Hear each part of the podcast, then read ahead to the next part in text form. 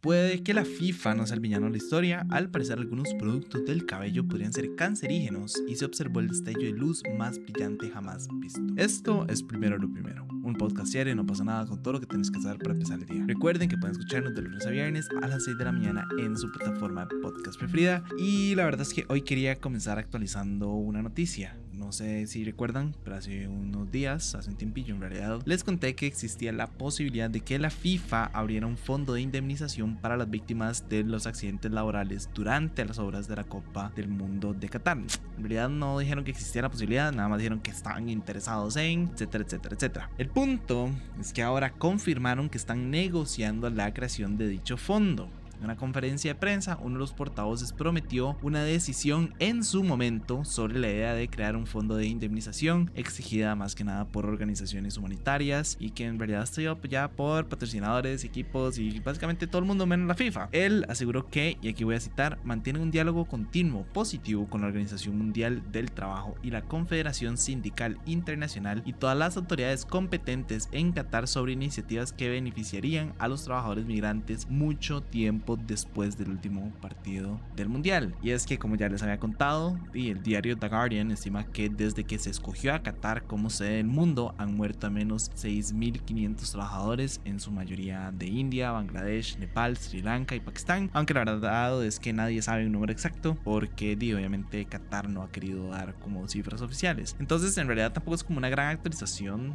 porque tampoco es como que dijeron que lo van a hacer, sino nada más dijeron que prometieron que en su momento van a dar la decisión, o sea, van a informar cuál es la decisión y que bueno, que están teniendo ahí como una conversación activa o no. En realidad no entiendo por qué les está costando tanto como confirmar este tema. Creo que, a ver, a la FIFA definitivamente no le faltan recursos para poder indemnizar a todas estas personas. Eh, la cantidad de dinero, la economía detrás del mundial es ridícula, como ya les había contado. Eh, nosotros tenemos un video específico sobre eso.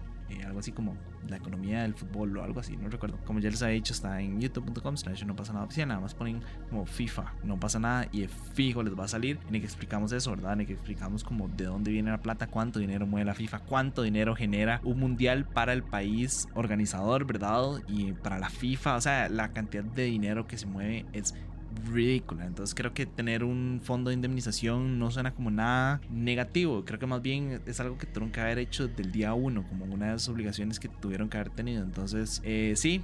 En realidad, lastimosamente, no es que están confirmando que no van a hacer, sino que nada más lo mismo que les dije la vez pasada, nada más como términos súper ambiguos en los que no quieren confirmar o negar nada, nada más como si en su momento vamos a dar cuál es la decisión y listo, pero, di no, o sea, manda huevo, creo que no, creo que estas personas se lo merecen, ¿no? Y las familias de las personas que murieron también, como ya les había comentado también, eh, me preocupa enormemente que este fondo de indemnización es solo para las personas que sufrieron accidentes durante eh, la elaboración del, de los estadios y bueno, en general como la construcción de todo el, mundial. Pero ¿qué pasa con la familia de las personas que murieron? De estos 6.500 trabajadores que han muerto, ¿dónde, ¿qué pasa con ellos, verdad? Entonces eh, creo que todavía hay mucha cola, eh, ¿cómo es que dicen eso? Como mucha tela que cortar en este tema y mucho que mejorar también, o sea, de verdad no tiene ningún sentido que la FIFA no, no, manejara un fondo de, indemnización, no sé, o sea, nada más me parece como un poco sketchy, me parece como un poco oscuro por allá, entonces nada, de fijo si sale con una noticia como más relevante el tema, si al final sí lo aceptan o no, sepan que fijo los voy a estar actualizando. En otros temas, según un nuevo estudio, los productos para alisar el cabello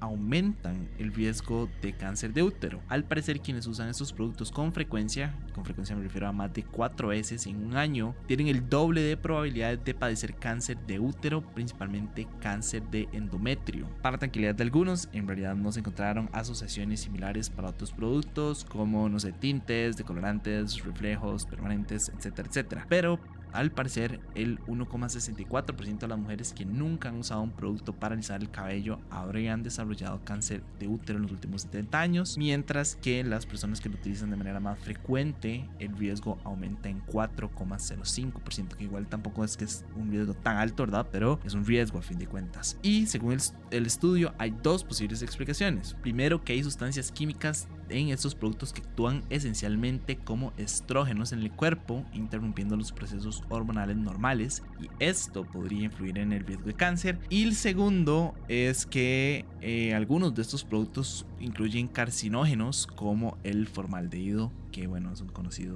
y bueno, muy conocido, ¿verdad?, por impulsar el, el, cáncer. Yo, cuando estaba leyendo esto, lo único que podía pensar era como, me que loco, ¿verdad?, que actualmente vivimos en la era en la que todo es cancerígeno, todas las comidas tienen eh, algún aditivo, algún preservativo, algo que siempre es cancerígeno, ¿verdad? Recuerdo cuando salió como la Coca-Cola cero y todo, fue como el, ay, fentanentalol, una cosa así llamada, ¿verdad? Me acuerdo que todo el mundo era como, no, no pueden consumir eso. Y después que los chicles florets, que tampoco se pueden comer porque eran cancerígenos. Y no sé, y como estos ejemplos, hay cientos de miles de ejemplos, ¿verdad? De, de cosas que nos ponemos en nuestro cuerpo, químicos que nos ponemos en nuestro cuerpo y que utilizamos de manera diaria, que producen cáncer. Entonces a la vez es como, me que, que jodido, ¿verdad?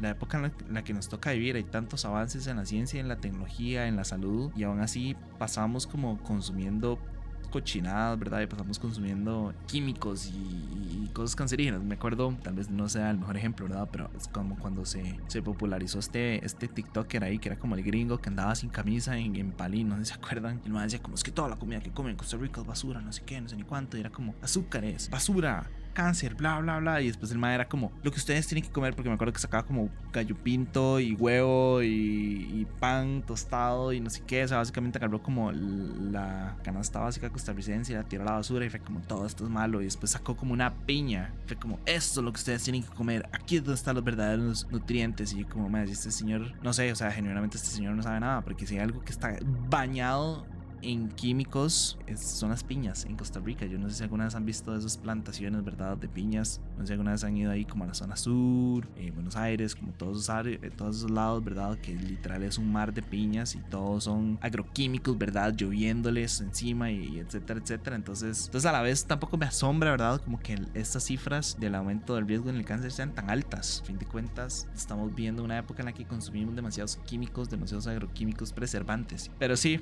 ¿verdad? El punto es que estamos eh, consumiendo demasiados como químicos y demasiadas cosas que obviamente aumentan el riesgo. De hecho, hace un tiempo estaba viendo, hay un documental súper interesante en Netflix que se llama como Rotten, podrido, y hablaba como de la industria de la comida, ¿verdad? Etcétera, etcétera. Y había uno de esos que era como...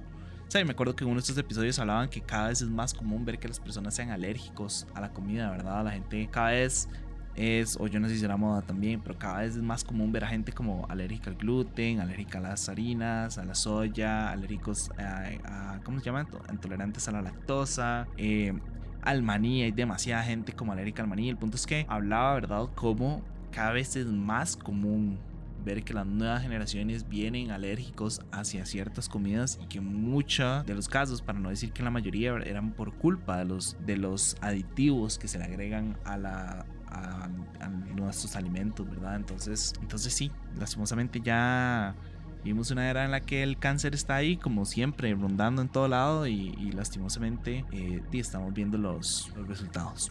Pero bueno, ya como para ir finalizando un poco tal vez, y ya que estamos hablando de descubrimientos, uno un poco más positivo, creo yo, me gusta pensar. El punto es que se observó el destello de luz más brillante jamás visto. Este brote de rayos gamma fue observado por primera vez por los telescopios en órbita terrestre el 9 de octubre y su luz residual sigue incluso siendo estudiada por científicos de todo el mundo, entonces podrán imaginar lo fuerte que ha sido. Este destello se emitió a una distancia de 2.400 millones de años luz de la Tierra y supuestamente fue causado por el nacimiento de un agujero negro. Y a ver, ok, cuando se mueren las estrellas gigantes, que son estas que son como más de 30 veces el, el tamaño del Sol, ¿verdad? Ellas explotan, se convierten en una supernova antes de colapsar y luego forman un agujero negro. Entonces toda la materia forma, digamos, como una especie de disco alrededor del agujero que es absorbida y luego liberada como energía que supuestamente, bueno, en, algunos casos, en la mayoría, en realidad, viaja a una velocidad del 99,99% de la velocidad de la luz. En este caso específico, el destello libró fotones con un récord de 18 teraelectronvoltios de energía, que en realidad demasiada energía. Nada más para que se hagan una idea, muchos lo están clasificando como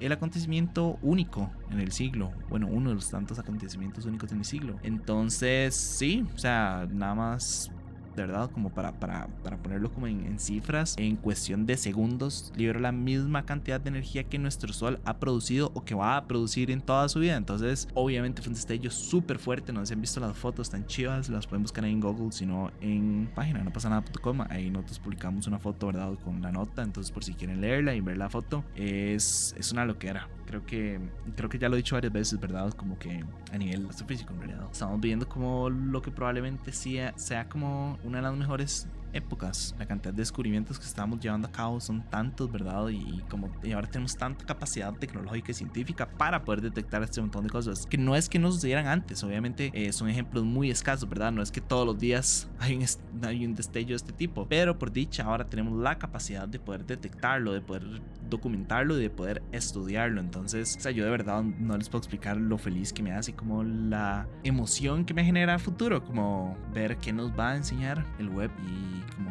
que vamos a poder descubrir, no sé, quién sabe, tal vez eventualmente nos permita, no sé, descubrir vida. Pero en el tanto eso fue todo por hoy.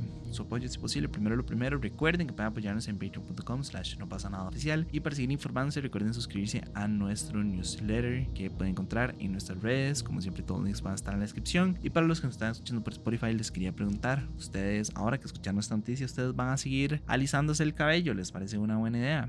¿Sí o no? De nuevo, muchísimas gracias y me escuchan mañana. Chao.